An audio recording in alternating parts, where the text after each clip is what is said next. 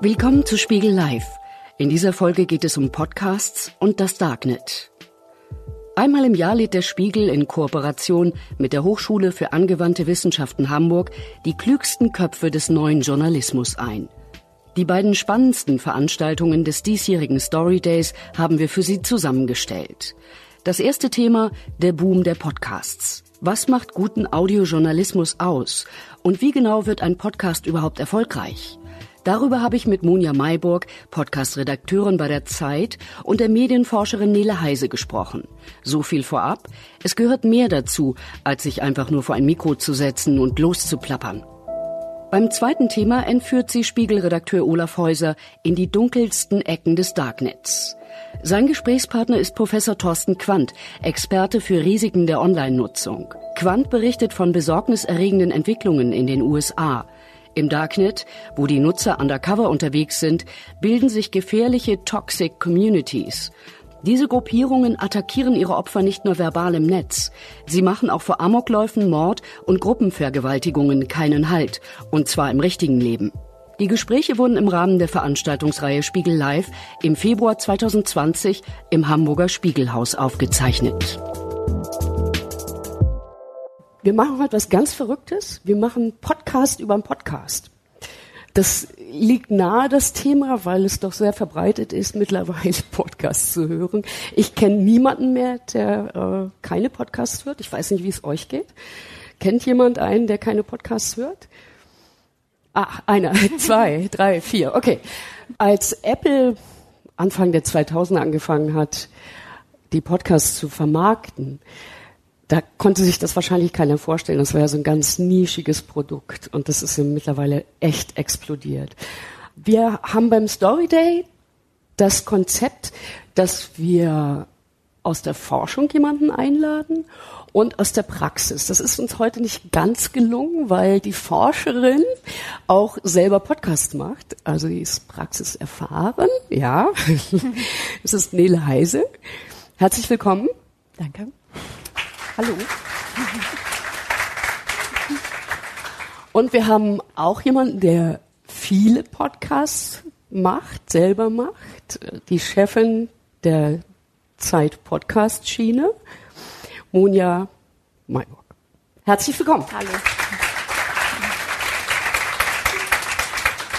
Gut, Nele, du hast das Wort. Ich wollte am Anfang erstmal so ein bisschen was zur Podcast-Landschaft in Deutschland sagen, weil das ist mein Fokus bei der ganzen Geschichte. Und ich mache das immer so, dass ich immer am Tag vorher vor solchen Vorträgen mal gucke, was ist hier gerade in den iTunes-Charts los und da lassen sich so ein paar Prototypen von Podcasts schon rausfinden. Wir haben zum einen diese Buddy-Podcasts, zwei oder drei Leute, die irgendwie kumpelmäßig sich unterhalten. Also das ist ein Genre, was nicht aussterben wird auf Dauer. Wir haben Gesprächsformate, wo Interviewerinnen beispielsweise jetzt äh, auch Prominenz dabei, Barbara Schöneberger oder Tim Melzer eben mit Gästen sprechen. Wir haben diese Guru-Formate, wo man so zur Meditation oder zum besseren Leben oder wie auch immer angehalten wird. Achtsamkeit ist da das Thema. Wir haben diese Berater-Podcasts, Coaching-Podcasts, mehr Erfolg in deinem Leben, mehr Erfolg bei der Erziehung, mehr Erfolg bei was auch immer. Da gibt es eine ganze Menge, wo man erfolgreich sein kann, offensichtlich. Und dann so die klassischen, äh, einmal am Tag ordnet ein Mann oder im Falle Lage der Nation wöchentlich zwei Männer mal das äh, Tagesgeschehen, das Politische ein, ja, auch sehr erfolgreiche Formate. Die Crime, Sex and Crime stirbt nie aus als Thema. Das funktioniert wunderbar eben auch im Podcast-Format. Die öffentlich-rechtlichen sind immer noch sehr präsent ähm, mit originären äh, Formaten, aber in diesem Fall eben auch mit ihrer Zweitverwertung, ne, die eben sagen, ähm, wir schicken mal unsere Sendung auch äh, über Podcast in die Kanäle. Dann jetzt ganz neu die Sendung mit der Maus zum Zuhören. Ist das nicht toll? Also die wird sicher sehr beliebt werden auf Dauer. Und dann ein Klassiker, den ich immer mit auf die Folien nehme, Einschlafen Podcast. Ein Podcast von Tobi Bayer, der hier aus der Nähe von äh, Hamburg kommt der einfach langweilige Sachen vorliest und möglichst monoton, sodass die Leute dazu einschlafen können. Und es hm. funktioniert also. Er hat über 120.000 Abonnenten. Das ist schon eine ganze Menge.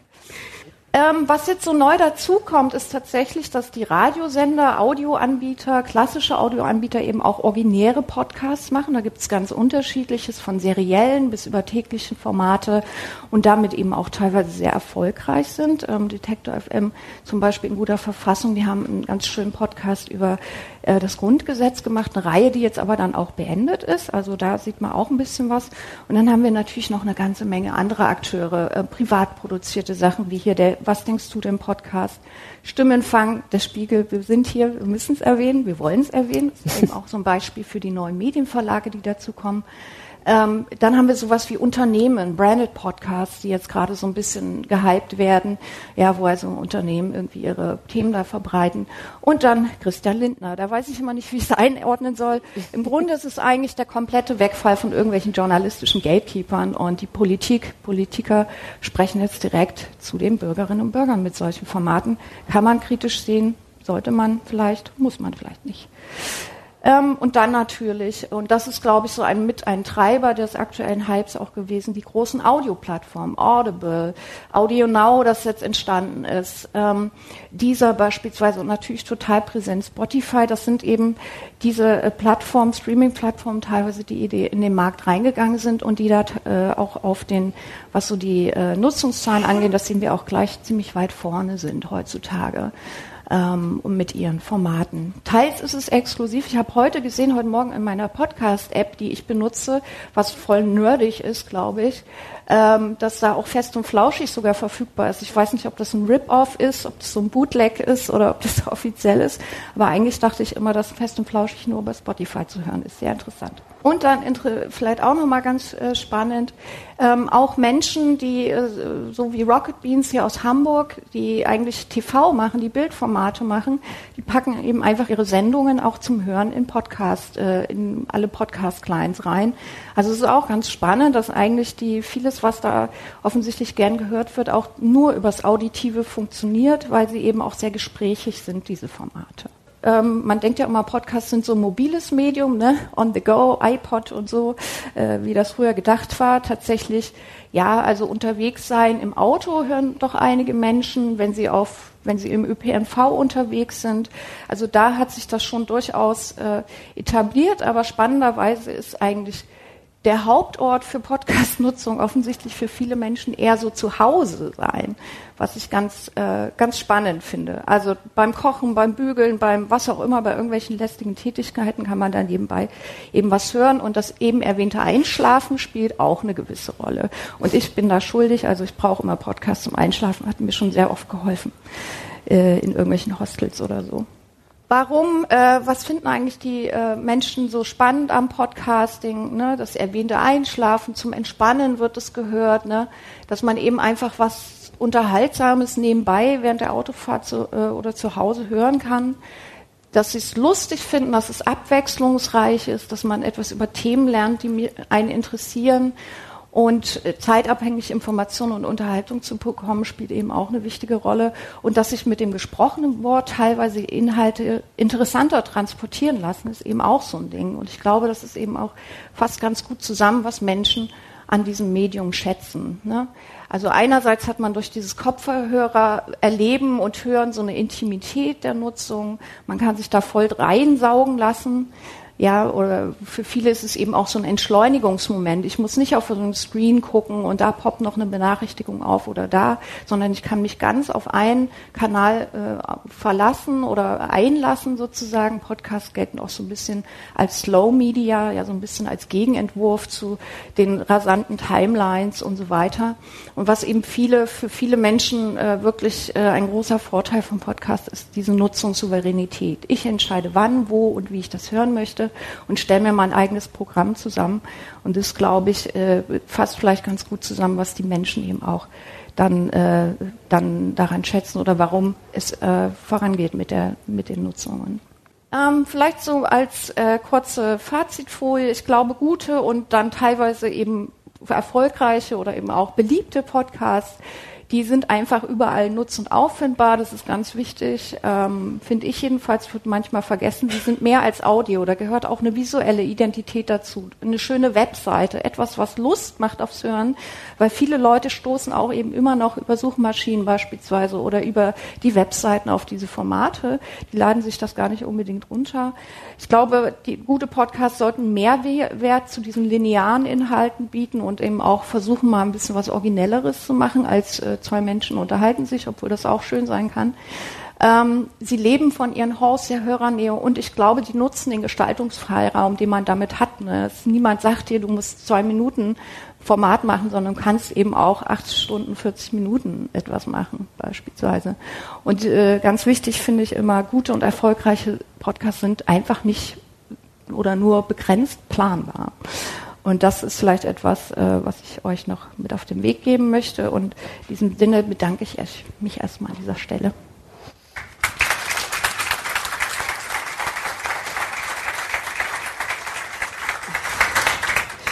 Herzlichen Dank, Nele. Munja, ich bin gespannt, was die Konkurrenz macht. Ja, genau. Wir, zweieinhalb Jahre machen wir jetzt Podcast fast und ähm, man kann sagen, dass das Interesse äh, in der Redaktion sehr gestiegen ist. Also am Anfang waren wir ein bisschen die Nerds, die irgendwas in diesem winzigen Serverraum, den wir zum Aufnahmestudio äh, umgebaut haben, machen und keiner weiß so richtig was. Also es gab schon von Anfang an Interesse, aber es ist doch sehr gestiegen. Ähm, ja, in den letzten Jahren mit der Reichweite natürlich auch und mit ähm, ja, immer mehr Leuten, die auf uns zukommen und gerne Podcasts machen ähm, wollen. Das freut uns total und vor allem finden wir es wichtig, da auch weiter dran zu arbeiten, dass die Podcasts wirklich ein ganz normaler journalistischer Bestandteil sind, ne? also ganz normal zu unserem journalistischen Portfolio gehören und sich ähm, genau nicht irgendwie für ein anderes Medium da sind oder äh, da so dienend tätig sind neue Podcasts zu entwickeln. Ich finde, da gibt's immer zwei Möglichkeiten, also wahrscheinlich gibt's noch viel mehr, aber ich unterscheide immer so grundsätzlich, kommt man von einem Thema auf eine Idee für einen Podcast oder von einer Person. Ähm, bei uns hat sich das so ergeben, dass wir oft von Personen ausgehen. Ähm, ich will das gar nicht bewerten, ich weiß selber überhaupt nicht, was besser ist. Ähm, aber wahrscheinlich gibt's einfach bei Zeit und Zeit Online, ähm, also wir machen sozusagen, nutzen die ganzen Ressourcen dieses Verlages ähm, gibt es einfach viele Leute, die Ideen haben oder auf uns zukommen oder wir haben eine Idee für eine Person, weil die so toll über Kriminalfälle erzählt oder so.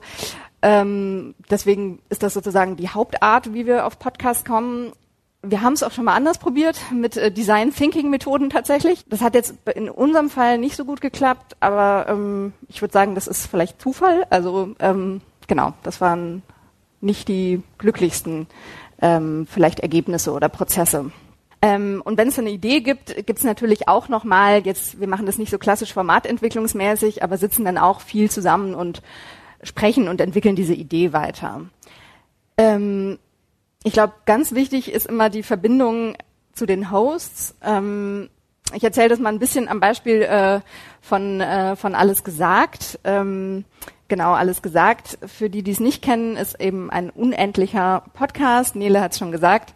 Ähm, der wird moderiert von Jochen Wegner, dem Chefredakteur von Zeit Online, und Christoph Arment, dem Chefredakteur des Zeitmagazins.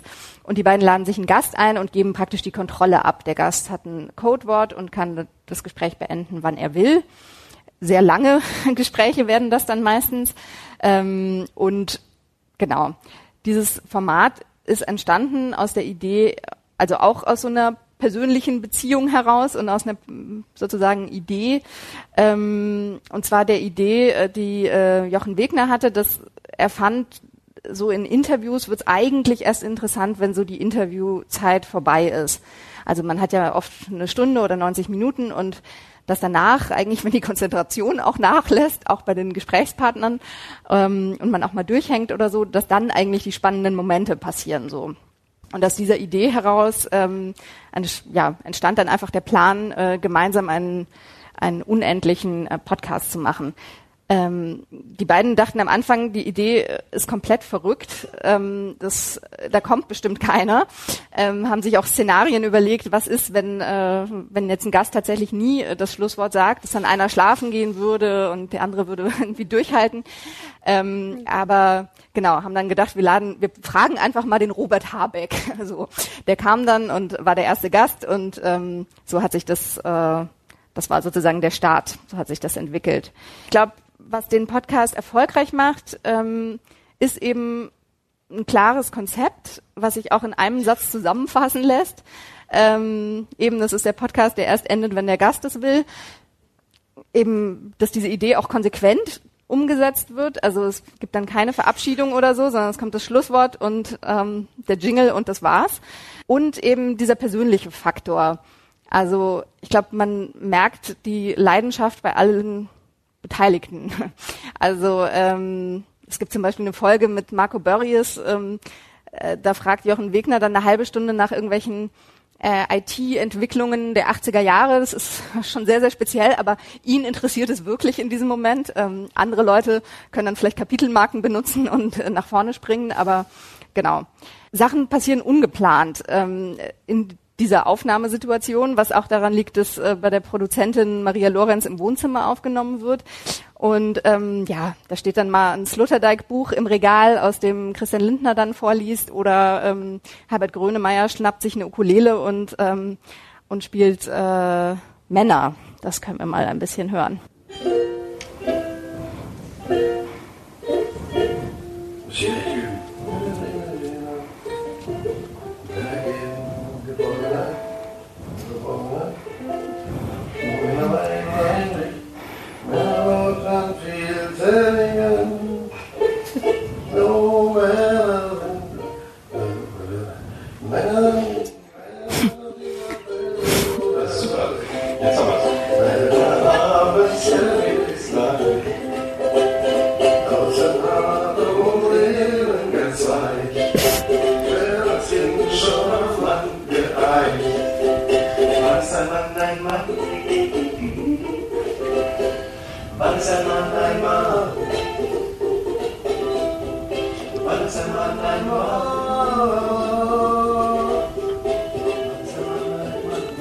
Ja, ähm, was man zum Thema ungeplant vielleicht noch dazu sagen kann, Weißwein ist auch oft im Spiel und hilft auf jeden Fall.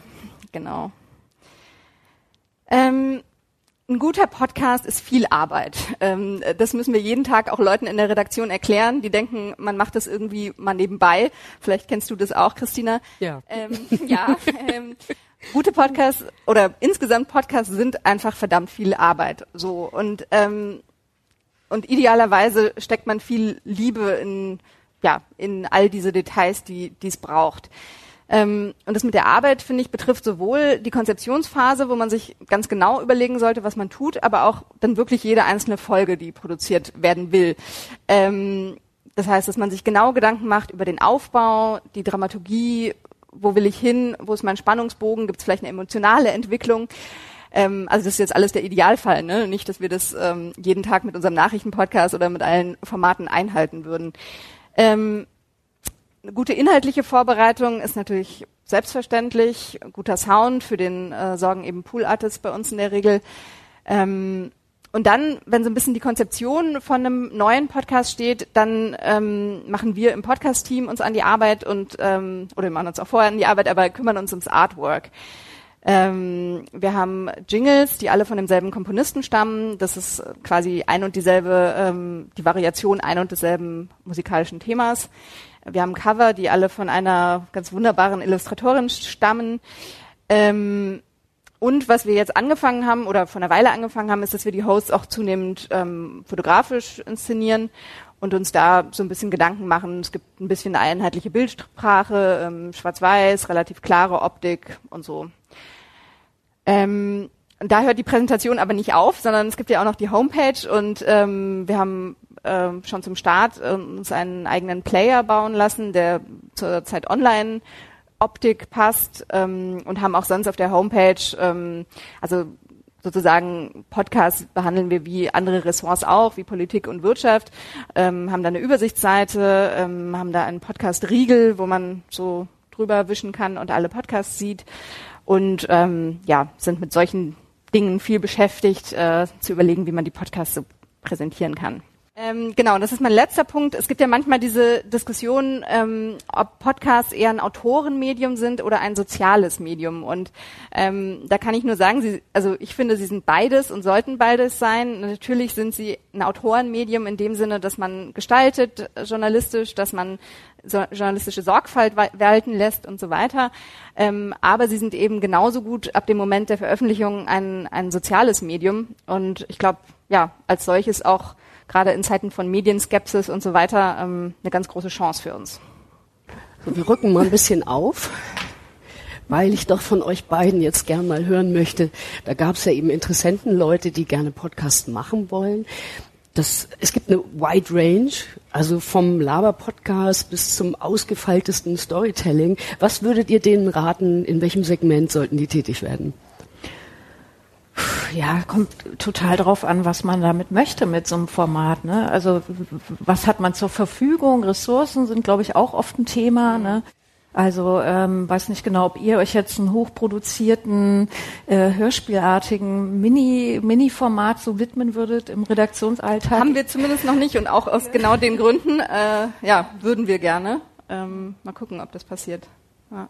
Mhm. Aber da, also es gibt, äh, glaube ich, Bereiche, die sind so, es gibt immer so Wellen. Ne? Es war mal eine Zeit lang, waren es die Sex-Podcasts, äh, die dann irgendwie jeder machen musste. True Crime ist ein Riesenthema, wahrscheinlich Wissenschaftsformate auch immer. Ähm, jetzt kommt so ein bisschen Smart Living, ist so ein großes mhm. Thema. Ne? Also ich meine, es ist schön, wenn man sich dann umguckt, was macht die Konkurrenz. Ich glaube, wenn man versucht, vielleicht zu gucken, wen haben wir, deswegen fand ich das schön, dass du sagst, wir sind auch sehr auf Personen bezogen wen haben wir denn hier im Haus beispielsweise, der interessant erzählt oder der irgendwie, äh, der das Sprechen so, ähm, so, so wunderbar macht. Was muss der denn noch mitbringen? Welche Rolle zum Beispiel spielt die Stimme? Hm.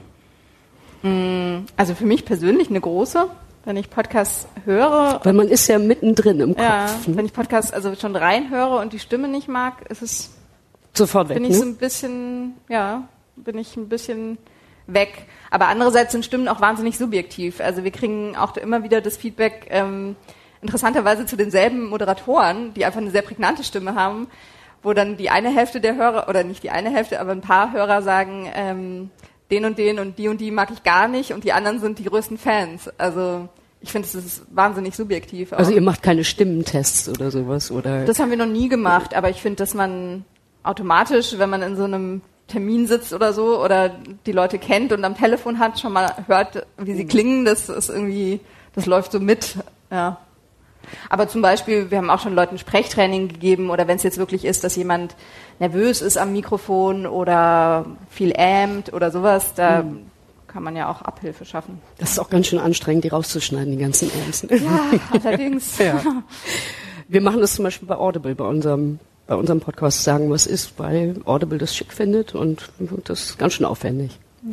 Ähm, jetzt gibt es die öffentlich-rechtlichen, die ja auch in diesem Segment unterwegs sind.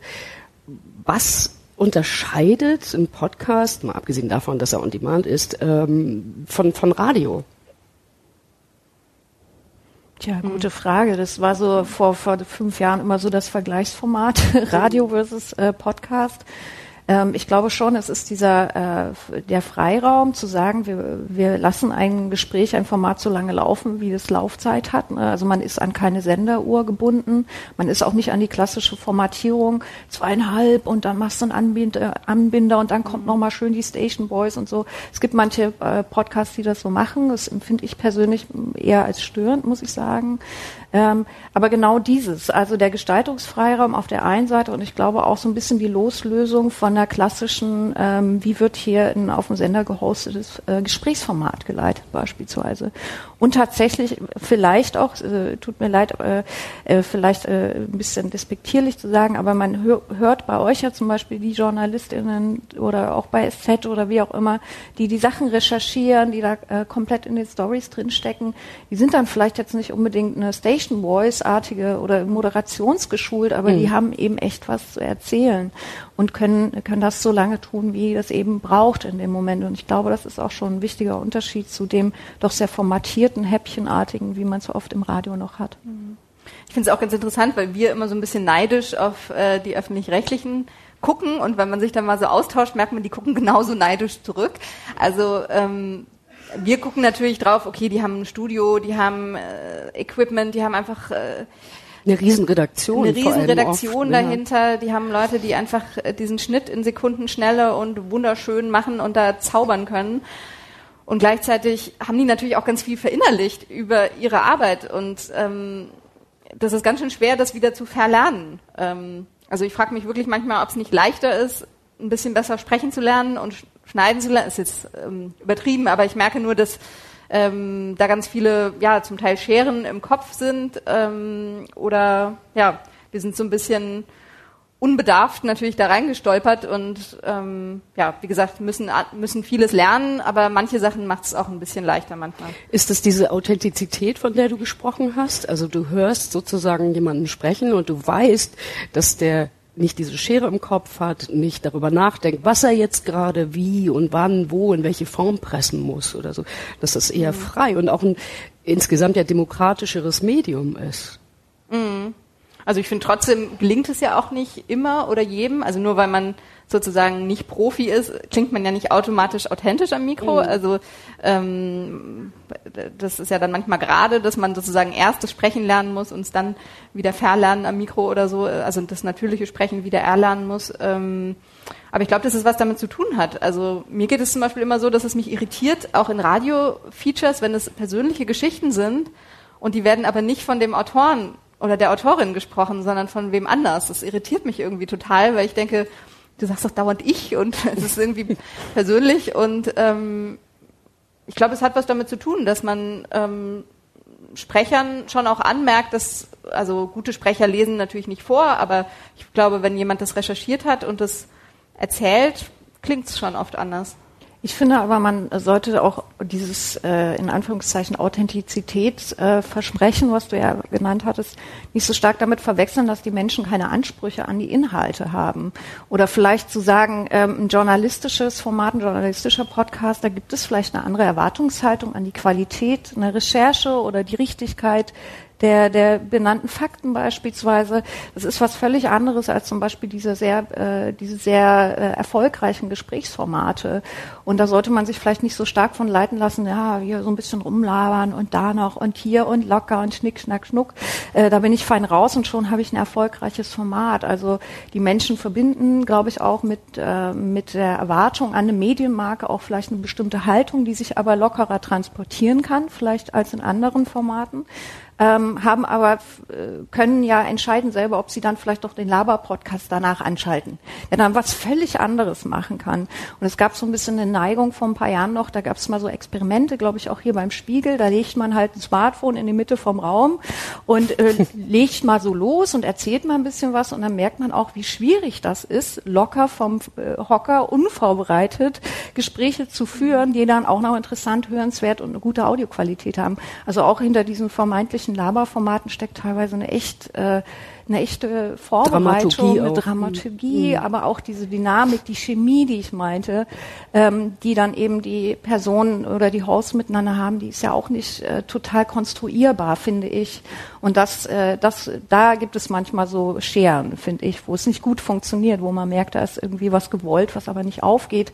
Und lustigerweise, wenn man nur auf einen Kanal das Hören fokussiert ist, dann nimmt man das ganz gut wahr als mhm. Hörerinnen und Hörer. Also wenn da irgendwas nicht stimmt, was du eben auch meintest, das, äh, das wird ganz schnell offenbar, weil es so auf ein Medium, auf einen, äh, auf einen Medienkanal fokussiert ist. Jetzt sitzen hier drei Frauen auf dem Podium. Inwiefern ist denn diese Podcast-Welt emanzipiert? Also wenn man jetzt zum Beispiel bei Spotify guckt, da sind auf den ersten beiden Plätzen immer gemischtes Hack und fest und flauschig. Ähm, Danach kommt aber gleich Mordlust zum Beispiel. Also zwei Frauen, die über, das ist auch die Frage, sind Frauen jetzt auf Krimis und auf äh, Mörder abonniert? Ne? Äh, inwiefern ist diese, diese Podcast-Welt eine emanzipierte? Na, theoretisch würde man ja sagen, es ist ein demokratisches Medium. Also ich könnte, ich mache keinen Podcast, weil ich weiß, wie viel Arbeit drin steckt. ähm, aber ich könnte ja jetzt einen starten, wenn ich wollte, und damit die Charts stürmen, so mal so ganz naiv gesagt, ähm, gleichsam wie ihr das hier machen könnt, äh, von Medienhäusern aus. Ähm, ich finde, das hat sich extrem verändert. Ich beschäftige mich ja seit Jahren auch so ein bisschen vor der, vor der genderbezogenen äh, Verteilung in der Podcast-Landschaft damit. Und ich finde eigentlich, dass Frauen wie, wie du, wie, wie du, wie ihr beide beispielsweise, Maria Lorenz, aber auch ganz viele andere, die eben bei den großen Audioplattformen das Sagen haben, ähm, das Medium extrem vorangebracht haben in den letzten Jahren. Und vielleicht liegt das auch so ein bisschen daran, dass man erst mal so gesagt hat, ach, dieses Podcasting, mhm. ja, irgendwie müssen wir das mal machen, wem geben wir das mal? Ja, ja, äh, hier Videoabteilung. Video, genau. Ja, die hören doch das so viel, das die können das. Auch. Aber ehrlich gesagt, das ist ja eine Chance, die dann ergriffen wurde. Und jetzt ist man da äh, Expertin äh, in einem Bereich, der, der, der wächst und spannend ist, weil er eben auch junge Zielgruppen anspricht und auch ein, ähm, ein junges und weibliches Publikum auch anspricht. Und das sieht man auch an der, glaube ich, an der Entwicklung der Hörerzahlen. Also dieser Wachstum, Wachstum kommt vor allen Dingen eben auch von, von Frauen, die, die die Formate annehmen und die aber auch viel mehr Auswahl haben heutzutage, als das vielleicht vor ein paar Jahren noch der Fall war. Was, welche Erfahrungen habt ihr gemacht? Ähm, ich nur gute, persönlich jetzt. Ähm, ich ja, ich weiß nicht. Ich glaube, ähm, du kannst es besser sagen, weil du länger dabei bist. Aber ähm, natürlich gibt es diese Ursprungsszene, die einfach eher männlich war und einfach sehr Tech interessiert. Also sie war auch nicht nur männlich, aber ähm, wo vielleicht schon ja doch deutlich mehr Männer gepodcastet haben. Korrigier mich. Ich würde sagen, ähm, das hat sich ja, ich würde sagen, das hat sich total verändert. Aber ähm, also den Konflikt, den ich da eher sehe als zwischen äh, den Geschlechtern, ist der zwischen den alteingesessenen Podcastern und den Medienhäusern. Ne? Ähm, wenn man natürlich ähm, da jetzt äh, reingeht und dass Leute Geld damit verdienen und ähm, dass große Medienhäuser das für sich nutzen, das gefällt halt auch nicht jedem, der seit 15 Jahren seinen Podcast macht. So. Mhm. Und ähm, man kann ja auch durchaus diskutieren, äh, ob das zu Recht so ist oder ob es vielleicht Sachen gibt, die ähm, die Podcast-Szene ungünstig beeinflussen, ähm, was weiß ich, die Macht der Plattform, bleiben Podcasts frei zugänglich in Zukunft oder wollen jetzt äh, Medienhäuser irgendwann einfach Abos damit abschließen, Digital-Abos oder ja, was auch immer da an, an Strategien und Finanzierungsstrategien auch dahinter steht. Das sehe ich also einen Konflikt, der, äh, der da ist und der, glaube ich, auch äh, in Zukunft noch, wenn dann noch mehr Podcasts zum Beispiel bezahlpflichtig werden, ähm, der dann noch stärker Thema wird. Hm. Nochmal zu der Frage zurück, der thematischen.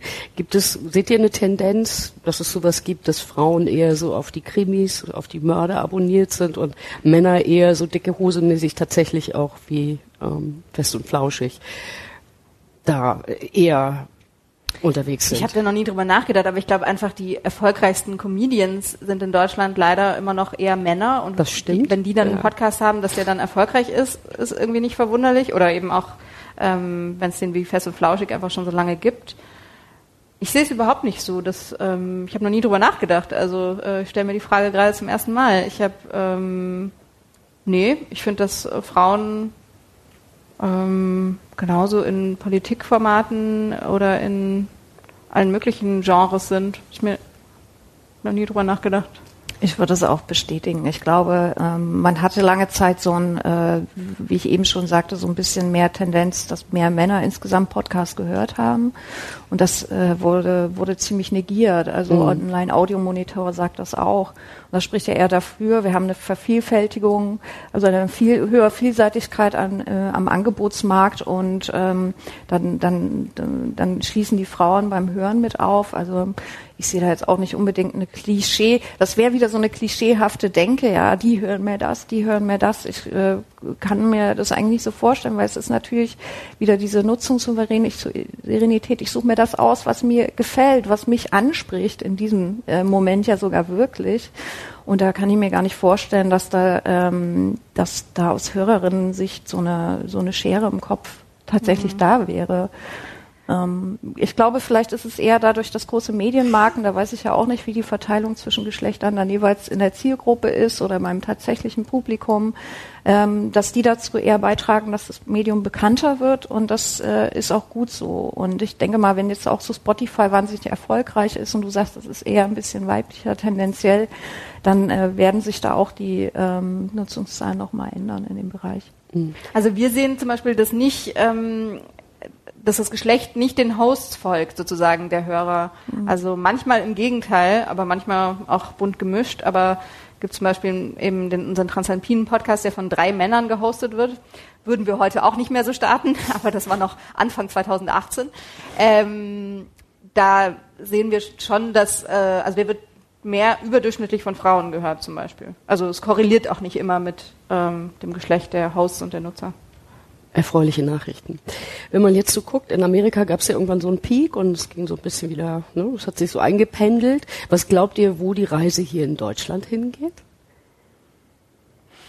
Schwierige Frage. Ja, schwierige Frage. schwierige Frage. Ich glaube, also wir haben, hatten ja den Peak noch gar nicht. Ja, eben. Also von daher denke ich, ähm, ist die Frage, wann kommt dieser Peak? Kommt der? Ähm, womit kommt der?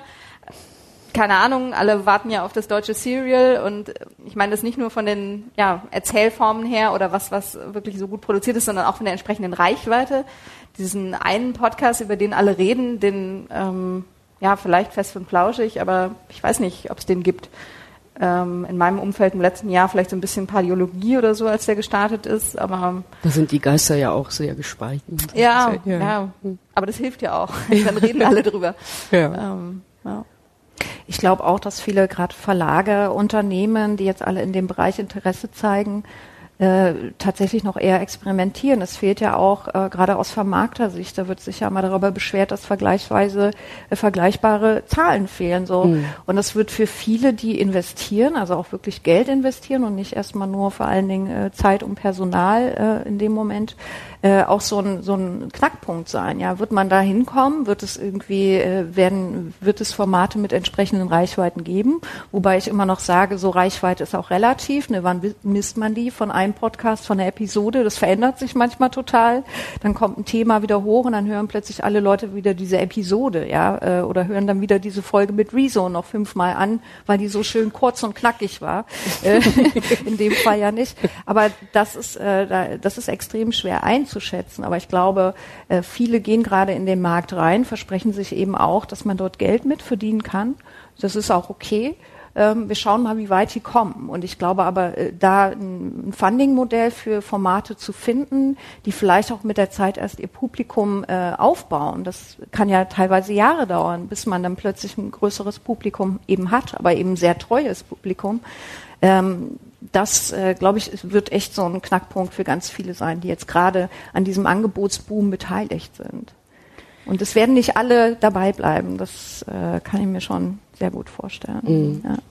ja. das mit dem Geldverdienen ist ja auch gar nicht so leicht. Ähm, mhm. Ich glaube, das Versprechen, ähm, was es vielleicht auch Anfang letzten Jahres so ein bisschen gab, jetzt ähm, gibt's, investieren alle in Podcast-Werbung und so und wir können uns darüber finanzieren. Soweit ich weiß, hat sich das für die meisten Verlage nicht eingelöst. Ähm, also es ist einfach wahnsinnig schwierig, Podcasts zu finanzieren. Deswegen glaube ich, das Interesse von großen Verlagen ist immer noch eher, ähm, wir machen das, weil das insgesamt unsere Reichweite steigert, weil das neue Zielgruppen erschließt. Das ist eher Teil der Gesamtstrategie, stärkt die Marke und so weiter. Mehr als wir verdienen jetzt da eins zu eins Geld mit Podcast-Werbung. Also ähm, das ist einfach, also ich finde, wenn man Podcast hört, ähm, bei uns würde ich vielleicht im Moment sagen, sind vielleicht ein Drittel aller Episoden mit Werbung belegt.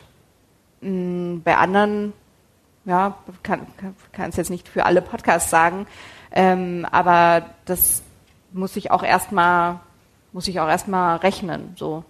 Ähm, dann ist natürlich noch die Frage als Medienhaus, also gut laufen natürlich immer die sogenannten Host Reads, die ihr ja auch inzwischen äh, mhm. manchmal macht. Ähm, genau, ähm, wir haben von Anfang an gesagt, das machen wir nicht, damit äh, kann man zwar mehr Geld verdienen, aber das ist irgendwie für unsere äh, Position als Journalisten schwierig. Ähm, genau, also das sind, sind all so Fragen, aber ähm, auch technische Lösungen in dem Bereich. Ne? Also wir könnten wesentlich mehr Geld mit Werbung verdienen, wenn wir eine Ad-Insertion hätten, die funktioniert und wir haben einfach das Problem bei manchen Podcasts, dass die Reichweite so hoch ist. Also was heißt das Problem? Aber wir können diese ganzen ähm, Streams, die ja gemessen werden ab einer Minute, ähm, Listens oder Downloads, können wir eben gar nicht zu Geld machen, werbemäßig, weil einfach die, also weil es einfach zu teuer wäre bei bestimmten Formaten. Und das wäre sehr schön, wenn man das aufteilen könnte und sagen könnte, 50.000 Downloads gehen an den und ähm, der kauft nochmal 100.000 und der und so. Und ähm, diese Lösung gibt's aber im Moment, soweit ich weiß, noch nicht oder zumindest nicht in Kombination mit einem guten ähm, Hosting-Angebot. Also wir wollen ja einerseits einen Hoster, mit dem wir zufrieden sind. Ähm, wir sind bei Podigy wir wollen, dass da alles funktioniert. Ähm, sozusagen, das ist auch eher die inhaltliche Seite, ne, dass wir da bestimmte Optionen haben. Und auf der anderen Seite ähm, wäre es schön, sozusagen auch eine Ad-Insertion und da die entsprechenden Lösungen zu haben. Und ich glaube, da wird sich in hoffentlich diesem Jahr äh, noch einiges tun. Super. Eine Geschichte wollte ich noch hören, weil für die, die die nicht kennen, die muss noch mal auf den Tisch. Die Wickert-Geschichte. Oh. Ja. Das musst du noch mal erzählen aus erster Quelle. Also, das muss ich noch mal erzählen. Ja, also ähm, es gab da ein kleines Problem. Ähm, Ulrich Wickert war eingeladen beim Alles gesagt Podcast und sagte nach, ich glaube, zwölf Minuten sein Schlusswort. Das Schlusswort war sehr ungünstig gewählt, weil es war Giovanni. Der Chefredakteur der Zeit heißt Giovanni Di Lorenzo und es ging darum, wie er ihn kennenlernte und dann brach die Folge ab und ähm, es war ein großer Aufschrei. es gab dann äh, auf Facebook äh, und Twitter eine Umfrage, ob ob Uli Wickert nochmal eingeladen werden soll. Ich glaube, 73 Prozent oder 75 Prozent haben Ja gesagt und dann ähm, kam er nochmal und hat, ich weiß gar nicht, vier Stunden, auf jeden Fall sehr ausführlich. Mit Rotwein, glaube ich. Mit Rotwein, nicht, ja? ähm, nachts um zwölf, glaube ich, war es dann vorbei, ähm, nochmal ausführlich erzählt. Ja, das war auf jeden Fall eine sehr lustige Geschichte, wie ich fand. Hey, ich danke euch beiden, dass ihr heute hier wart, dass wir so angeregt über Podcasts geredet haben. Ich hoffe, dass wir uns bald wiedersehen und dann über noch viel größere Zahlen sprechen. Also danke. bis bald. Vielen Dank. Danke.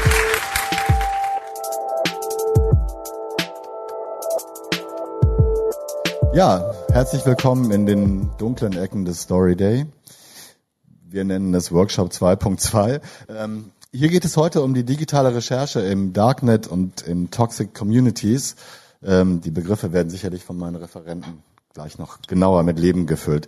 Zu meiner Linken Professor Thorsten Quandt, seit 2012 Professor am Institut für Kommunikationswissenschaften der Universität Münster und aufgrund seiner Forschungstätigkeit und seinen Veröffentlichungen ein ausgewiesener Fachmann für digitalen Journalismus und Online-Kommunikation und vor allen Dingen deren Auswirkungen auf gesellschaftliche Transformationsprozesse. Herzlich willkommen.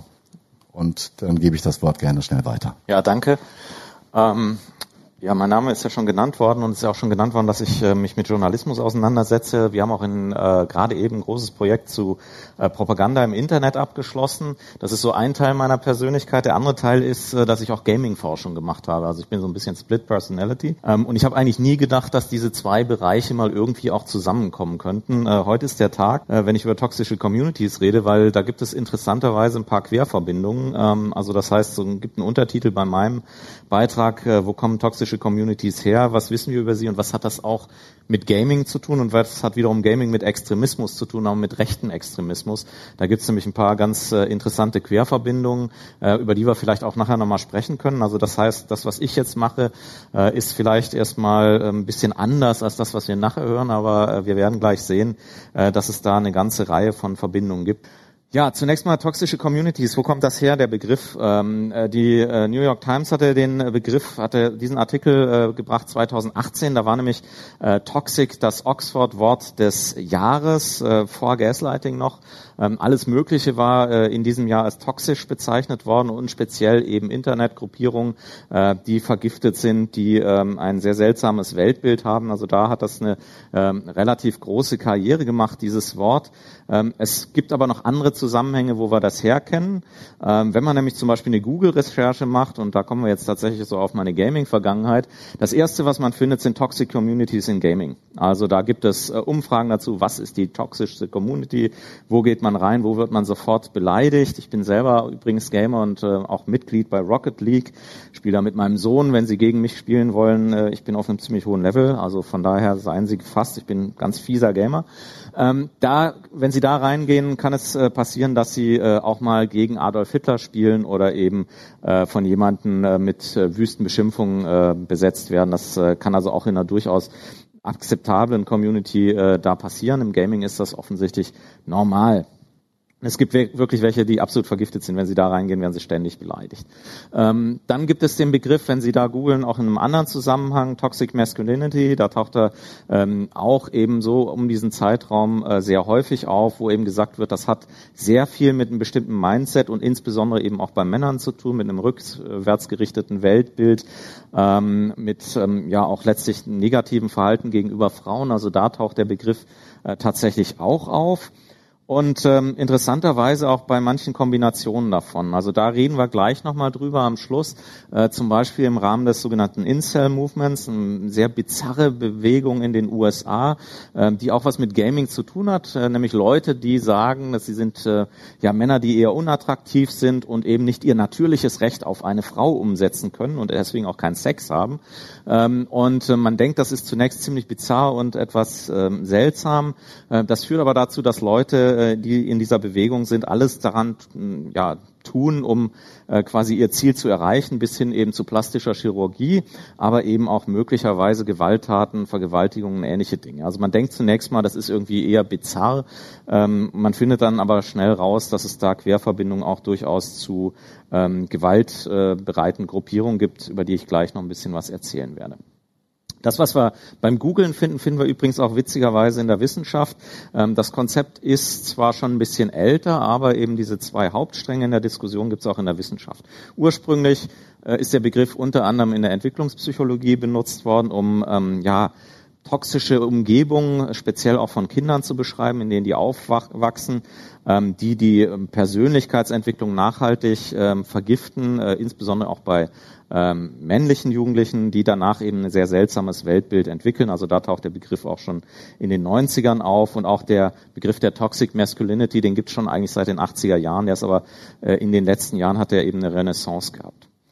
Ähm, diese Formen sind auch tatsächlich, und da bin ich wieder bei meinem Gaming-Bereich, sind auch tatsächlich beim Gaming untersucht worden. Da haben wir eben festgestellt, dass da im Besonderen eben äh, es Formen von Sexual Harassment gibt und eben auch so toxischen Communities, wo das normal ist. Ähm, und es wurde dann zum Beispiel das Konzept, was man jetzt so ein bisschen hier noch sehen kann, der Geek Masculinity entwickelt, wo gesagt wurde, es gibt da eine sehr unheilige Allianz inzwischen zwischen so einer, ja, letztlich Geek- oder Nerd-Identität, ähm, sehr rückwärtsgerichteten ja, Vorstellungen von Maskulinität ähm, und äh, mithin sogar toxischen Kulturen, die auch durchaus gewaltbereit sind. Beispielsweise Mia Consalvo hat über die Toxic Gamer Culture da äh, geschrieben und es gab eben auch im Rahmen von Gamergate dazu Veröffentlichungen. Äh, interessanterweise, also Torrey Mortensen, die hier zum Beispiel dazu geschrieben hat, äh, die ist selber dann mehr oder weniger Opfer geworden von ähm, ja, Verfolgung. Also die hat eben auch Drohungen bekommen bis hin zu Morddrohungen ähm, und ähm, ja musste also auch eben befürchten, dass wenn sie öffentliche Vorträge gehalten hat, dass dann Leute kommen und möglicherweise schlimme Dinge passieren. Also man denkt zunächst mal, das ist nur Gaming, aber das hat äh, sehr viel auch mit ähm, Extremismus dann zu tun. Das Konzept wurde eben auch weiterentwickelt, also zum Beispiel zu Toxic Technocultures, wo man eben sagt, es gibt im Internet bestimmte ja so Entwicklungspockets oder äh, Taschen quasi der Entwicklung, wo sich ähm, ja Kulturen oder Gruppierungen herausbilden, die man so ja vorher nicht auf dem Schirm hatte, die auch ähm, eigentlich valide Weltbilder plötzlich mit anderen Dingen verbinden ähm, und dann eben auch ähm, ja sich von der Mehrheitsgesellschaft letztlich abwenden bis hin zu eben Formen von äh, dunkler Partizipation. Da hatte ich letztes Jahr mal einen Artikel drüber geschrieben und ähm, der ging wirklich dann durch die Decke, weil äh, offensichtlich das Nerv angesprochen hat, dass man eben beobachten konnte, da gibt es äh, Formen, die wir so eigentlich vorher einfach nicht auf dem Schirm hatten bei der Online-Partizipation, weil wir erstmal dachten, das ist ein positives Ding, aber wir sehen ja in den letzten Jahren hat sich das deutlich verschoben. Also so zusammengefasst, der Begriff Toxic Communities im Online-Gaming ist ja vielfach beschrieben, darüber hinaus eher selten benutzt, aber das Konzept ist deutlich weiter und die Eigenschaften, die da genannt werden, die sind, glaube ich, ganz interessant, äh, weil die sich übertragen lassen auch auf andere Formen, die wir vielleicht nachher drüber sprechen werden von äh, Communities im Netz, ähm, die so Eigenschaften haben, die sind grundsätzlich feindselig gegenüber Andersdenkenden, ähm, neigen zu Beleidigung, Erniedrigung, Trash Talk, sogenannten Griefing, das sind Leute, die das Spiel anderer Leute zum Beispiel kaputt machen. Auch das finden wir äh, bei Netzdiskussionen oder Harassment aufgrund von Sexualität, Identität, Personeneigenschaften, äh, Flaming und so weiter, bis hin zum Mobbing. Flaming ist, wenn sie quasi andere Leute ja letztlich beleidigen ähm, und ähm, deren Tätigkeiten dann sofort mit irgendwelchen Worten be belegen. Also das heißt, Flame heißt jemand anderen so letztlich äh, niedermachen dann, wenn's, wenn man es ganz einfach äh, runterbricht. Ja, also es sind auch jetzt wieder viele so Gamer-Begriffe. Im Grunde äh, sind das eben Dinge, die da beschrieben wurden, die wir aber inzwischen bei anderen Online-Communities äh, vielfach sehen. Da ist es so, dass die teilweise als ganz normale Begleiterscheinung zunächst mal angesehen wurden. Ja, man hat gesagt, das gehört irgendwie so dazu, ist nicht so schlimm, äh, macht eigentlich nichts. Ähm, Erklärungen gab es dafür auch in der Wissenschaft über den sogenannten Online-Disinhibition-Effekt. Das heißt, es wurde gesagt, weil man anonym ist, ähm, gibt es eben so eine ja entweder positive, also die benign Disinhibition oder eine negative, die Toxic Disinhibition, wo die Leute anfangen, andere zu beleidigen, weil sie glauben, sie werden nicht gesehen oder treten nicht als normale Person auf, sondern haben so eine Internetidentität, äh, wo man dann mal die Sau rauslassen kann, wenn man es mal äh, ganz äh, banal runterbricht. Andere wiederum äh, werden dazu den Guten, wurde dann gesagt. Es gibt aber auch andere Erklärungen, wie gesagt, äh, Mia Consalvo sagt eben, dass es gibt dann tatsächlich Entwicklung von eigenen Kulturen, wo es sogar als schick oder angemessen gesehen wird, sich so zu verhalten. In den letzten Jahren sehen wir, äh, sehr stark eben diese Verbindung zu diesem Konzept auch der Toxic Masculinity. Wir sehen das vor allem eben ähm, ja im Bereich, wo ähm, Leute unterwegs sind, die sagen, äh, Männer haben eine natürliche Dominanz, die werten Frauen ab, ähm, Homophobie, Gewaltbereitschaft, auch das ist inzwischen beschrieben, bis hin zu eben diesen äh, Technocultures, was ich gesagt habe, wo wir eben sehr rückwärtsgerichtete Ideen haben von Geschlecht, sexueller Identität, ähm, auch ähm, der englische Begriff Race ähm, ähm, und letztlich Antimultikulturalität und äh, antiliberales Denken sich inzwischen treffen. Ja, also am Anfang hat man gesagt, es ist Gaming, es sind Kinder und es ist gar nicht so schlimm und man stellt ja inzwischen fest, da gibt's aber auch so bestimmte Entwicklungsteile, die nicht so gut sind. Vielleicht ein paar Daten und Fakten. Ich bin ja Wissenschaftler, wird immer erwartet, dass man ein bisschen was an Daten mitbringt. Sind nicht alle von mir. Also man für das Gaming äh, ist das wie gesagt seit Jahren beschrieben. Ähm, letzthin ist zum Beispiel eine Studie rausgekommen, wo so die toxischsten Gaming-Communities beschrieben wurden. Zum Beispiel ein Spiel namens Dota 2 oder bei Counter Strike, Over, Overwatch. Ähm, äh, PUBG oder League of Legends äh, ist es so, dass äh, ja fast drei Viertel oder sogar mehr als drei Viertel der Personen dort schon Erfahrungen mit solchen Beleidigungen, Harassment und anderen Formen äh, des Niedermachens gemacht haben. Und wir haben eben auch gesehen bei eigenen Studien, dass ähm, ja, das ist jetzt zunächst mal nicht so überraschend, aber Männer natürlich deutlich häufiger Täter bei sexueller Belästigung in Spielen sind. Ähm, aber es gab eben äh, weitere Faktoren, die ganz interessant sind, nämlich eine Identifikation mit einer bestimmten Kultur, die sich selber als Gamer verstehen. Ich würde die gar nicht als Gamer identifizieren, aber die sagen, wir sind eben diese Community. Und es gibt eben auch ein paar ähm, sogenannte dunkle Persönlichkeitseigenschaften, die auch eine Rolle spielten in unseren Modellen. Ähm, also äh, Machiavellismus und Psychopathie. Das sind Leute, die also eine bestimmte Persönlichkeitstendenz äh, dazu haben und die sind eben häufiger Täter bei so etwas. Und eine vielleicht erschreckende Zahl, ähm, 76 Prozent der weiblichen Onlinerinnen haben in der Befragung beispielsweise gesagt, dass sie äh, selber schon Belästigungen, Bedrohungen ausgesetzt waren. Das deckt sich durchaus auch mit Daten, die wir haben. Also es ist durchaus ein, fast Normalität online. Und ein Drittel hat gesagt, sie posten deswegen auch bestimmte Inhalte nicht mehr, weil sie wissen, ja, sie kriegen eben negative Rückmeldungen. Äh, in der eigenen Befragung haben wir das auch uns angeguckt, also zum Beispiel die, die Frage Hate Speech, habe ich das selber erfahren im Netz? Und mehr als die Hälfte der Online-Nutzer, das war eine Repräsentativbefragung für Deutschland, 5000 Leute, haben gesagt, äh, ja, habe ich schon erlebt. Und es bezieht sich halt auf bestimmte Gruppierungen, also Fans von irgendwelchen Dingen, Musikern und so weiter. Da ist es auch sehr häufig, aber auch vielleicht eben nicht so äh, erwartet. Ernährungsverhalten, ähm, Tierschutz, Bereich Geflüchtete haben wir sehr viel davon bei Hate Speech. Wir haben äh, in Bezug auf Religion äh, Hate Speech, aber eben auch sexuelle Orientierung, Geschlecht, das, was ich gerade gesagt habe, äh, ist eigentlich immer ein, ein Faktor, der eine Rolle spielt. Ähm, was wir auch gesehen haben, dass Leute, die persönlich betroffen waren, eigentlich immer mit bestimmten äh, Minoritäten in Verbindung waren, also entweder Migrationshintergrund hatten, ähm, eine bestimmte Religionszugehörigkeit, hier insbesondere der Islam, äh, oder die Zugehörigkeit zu LGBT. Ähm, nur 17 Prozent der Befragten äh, haben sich keiner solchen Minderheit zugeordnet. Das heißt, umgekehrt, wenn sie in so einer Minderheit sind, ist es mit hoher Wahrscheinlichkeit der Fall, dass sie im Netz beleidigt werden, sobald sie zu erkennen geben, wer sie sind. So, und ich hatte ja gesagt, da gibt es inzwischen so eine unheilige Allianz ähm, zwischen Gruppierungen, die vorher eigentlich unproblematisch waren und dem, was ich hier gerade beschrieben habe. Und zwar eben diese, die, ja letztlich Mutation an der Evolution solcher Communities. Äh, dieses Incel-Movement habe ich ja am Anfang angesprochen. Das steht für Involuntary Celibates, also unfreiwillig zölibatär Lebende.